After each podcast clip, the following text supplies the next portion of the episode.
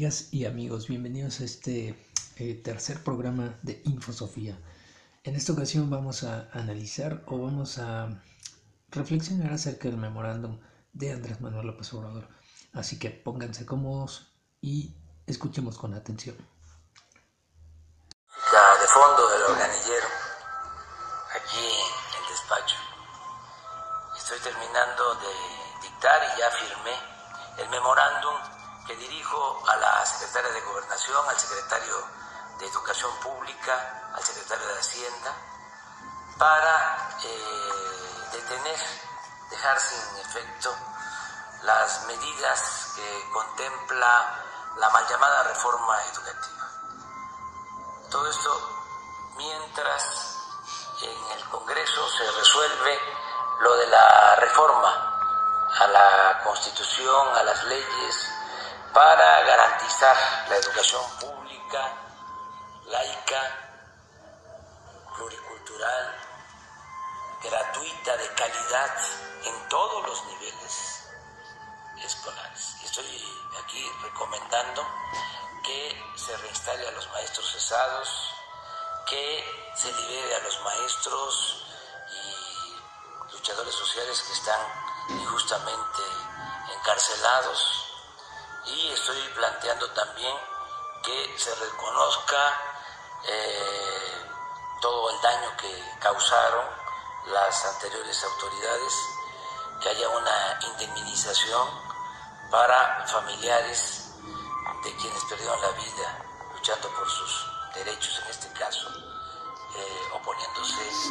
a la mal llamada reforma educativa. Me gustaría que todos los maestros de México leyeran este documento que vamos a dar a conocer el día de hoy. Bueno, pues resulta ser que en pasados días el presidente de México, eh, justo en, en, este, en, esta, en la Semana Santa que pasó, emite un, un documento al que él denomina memorándum. El anuncio lo hace a través de, como, como, es de, como es costumbre ya por él, a través de su página de Facebook, pues él hace un video el que explica que en tanto se resuelve el, en, en el Congreso de la Unión, eh, lo, referente a, la contrarreforma educativa, él em, emitiría un memorándum dirigido a tres sectores principales, o mejor dicho, a tres autoridades eh, de su gobierno para que se deje de aplicar la eh, reforma educativa promovida por Enrique Peña Nieto. iba dirigido a la Secretaría de Gobernación, al secretario de Hacienda y al secretario de Educación Pública. En ese respecto, eh, respecto a este memorándum, no, no, pasaron eh, más de una hora eh, cuando ya estaba habiendo reacciones por parte de distintos actores jurídicos principalmente, quienes manifestaron su preocupación por el contenido del memorándum. En primer lugar, eh, el ministro Cosío fue uno de los primeros actores quien refirió que a través de su cuenta de Twitter que este memorándum era fácilmente impugnable ya que eh, bueno en su en su tweet él advirtió diversas consideraciones que nosotros, eh, que personalmente creo, eh, son eh, parten de la lógica jurídica a la que él estuvo como ex ministro acostumbrado a, a, percibir y no solo eso sino que como abogado no es no resulta eh, extraño el pronunciarse respecto a este memorándum que eh, nos, nos, nos manda ciertas señales. La primera es que efectivamente el memorándum eh, de AMLO, como, como se señaló por, el, por ese tweet, es un memorándum.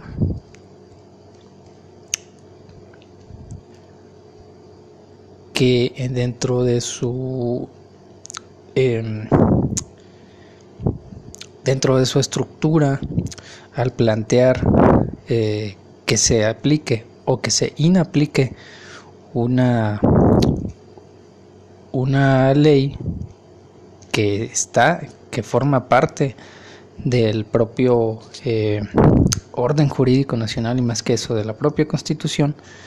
es de advertirse que bueno, reiterando este, este, eh, este tweet, afirmaba que en primer lugar carece de fundamentación y motivación, que no se citaba a ninguna sola norma jurídica, siendo autorreferente en cuanto a su autoridad. Por en esos tres aspectos señalaba, señala el tuit que todavía se puede consultar del ministro Cosío, que resultaba fácilmente impugnable este, este memorándum. Recordó además el ministro que el artículo 16 constitucional dispone que todo acto de autoridad debe ser fundado y motivado y ser emitido por autoridad competente. Además afirmó que iba a ser interesante ver el, fondo, el fundamento de esa, de esa orden. Eh, a partir de, de ese tuit y, a partir de las distintas opiniones que había en torno a juristas que eh, se preocupaban o que tenían sus inquietudes respecto a este memorándum, la una de las primeras circunstancias que, que eh, sucedieron fue eh, que, por ejemplo, eh, uno de los primeros amparos que se presentaron sobre este memorándum fue el del abogado Jorge Álvarez Banderas, eh, un, destacado abogado de Michoacán y un destacado abogado de, la, de la Universidad Michoacana, quien comentó que el que no había, parecía que no había un asesor jurídico detrás del presidente que lo aconsejara en materia legal. Y dijo que y dijo además en su en su a través de también de su cuenta de Twitter que presentaría un primer un amparo que tal vez no sabía él si fuera el primero pero efectivamente se convirtió en el primer amparo en, en presentarse. Este abogado Nicolaita, que presentó su, un primer amparo, eh, manifestó que, que envió a la Oficina de Correspondencia Común de Juzgados de Distrito en el estado de Michoacán este, este amparo que fue recibido por dicha dependencia, por dicha dependencia eh, judicial federal. Señaló que el jefe del Ejecutivo Federal, eh, al enviar ese memorándum a las Secretarías de Educación Pública, Gobernación y Hacienda, mm, le, resultaba eh, pues con cierta extrañeza que se emitiera de tal o de cual forma, por lo que aunque en ese momento no se habían expresado mm, las organizaciones magisteriales como la CENTE ni se habían pronunciado de alguna manera constitucional, él iba a hacerlo en, su, en el ejercicio de sus derechos. Pues resulta que recientemente eh, se, se dio a conocer que de, nueva cuenta, a través de su cuenta de Twitter, el, abogado Jorge Álvarez, que el juez noveno distrito en Morelia, Luis Fernando Arreola Villa, desechó la demanda de amparo que interpuso contra el memorándum que suscribió el presidente de la República para dejar sin efectos la reforma educativa. Eh, citando su tuit, eh, él señaló, en este momento el sistema CICE se visualiza la admisión y la fecha de la audiencia constitucional. Estima que solo tengo un interés simple, refirió en redes sociales. Este investigador que apenas eh, hace unos días, pues precisamente eh, en días que eh, al, siguiente día de que se dio a conocer este memorándum, emitió, mm, señaló que presentaría este presentó, o mejor dicho, presentó este, este amparo. A través de, ese memorándum mm, también se pronunció el, eh, abogado o muy conocido también eh, jurista Miguel Carbonell que señaló que algunos aspectos por los que resultaba eh, fácilmente impugnable también el memorándum de AMLO. Mm, a través de diversas opiniones se dieron a conocer algunos, algunas formas por las que el memorándum podría ser mm, ante una posible eh, impugnación de este memorándum las formas a través de las, a través de las cuales mm, se podría eh, defender es, pues ciertamente este memorándum. Y bueno, y bueno, sobre los puntos para eh, defender de alguna forma este memorándum se encontrarían los siguientes. En atención a, a, lo, a lo, que refiere eh, por la falta de fundamentación y motivación, se podría arguir y además podría más bien eh, la, la, autoridad en términos del 117 de la ley de amparo fundar y motivar ese memorándum. Otro aspecto sobre el señalamiento de que el Ejecutivo no puede realizar actos contrarios a la reforma educativa eh, la realidad es que sí podría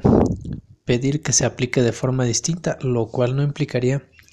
que suspender la, la, aplicación de, la forma, de la reforma educativa, que además fue impugnada esta misma reforma por vía juicios de amparo y de los cuales se demostró ciertamente la inconstitucionalidad en cuanto a su aplicación por sentencia de amparo,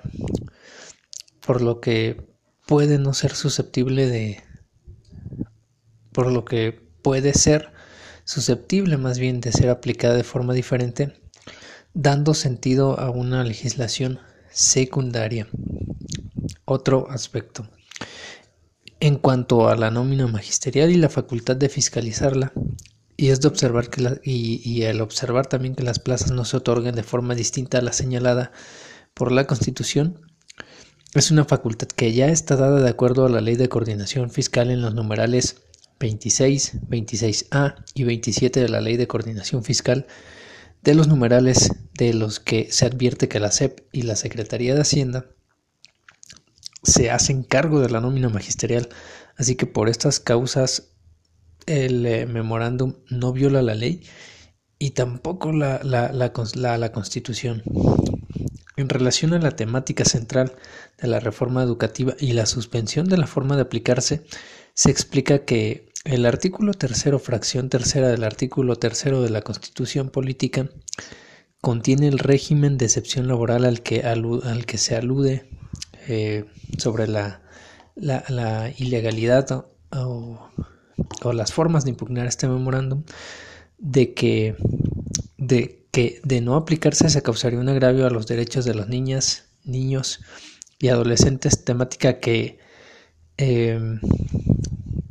que no, no, no, no, se causa por, por este, la aplicación de este memorándum por diversas posiciones desde un punto de vista constitucional. Esta misma fracción de la que se desprende que la evaluación para los docentes para el ingreso, promoción, reconocimiento y permanencia Dicha evaluación está plagada de inconsistencias constitucionales por omisión legislativa relativa eh, por una omisión legislativa que trae como consecuencia la falta de fundamentación y motivación de los procesos de evaluación para los, los eh, cuatro rubros. O, en ese mismo sentido, con la finalidad de justificar jurídicamente la necesidad de suspender la aplicación de la reforma educativa y cambiar la forma de aplicar la misma por estar plagados los procesos de fundamentación y motivación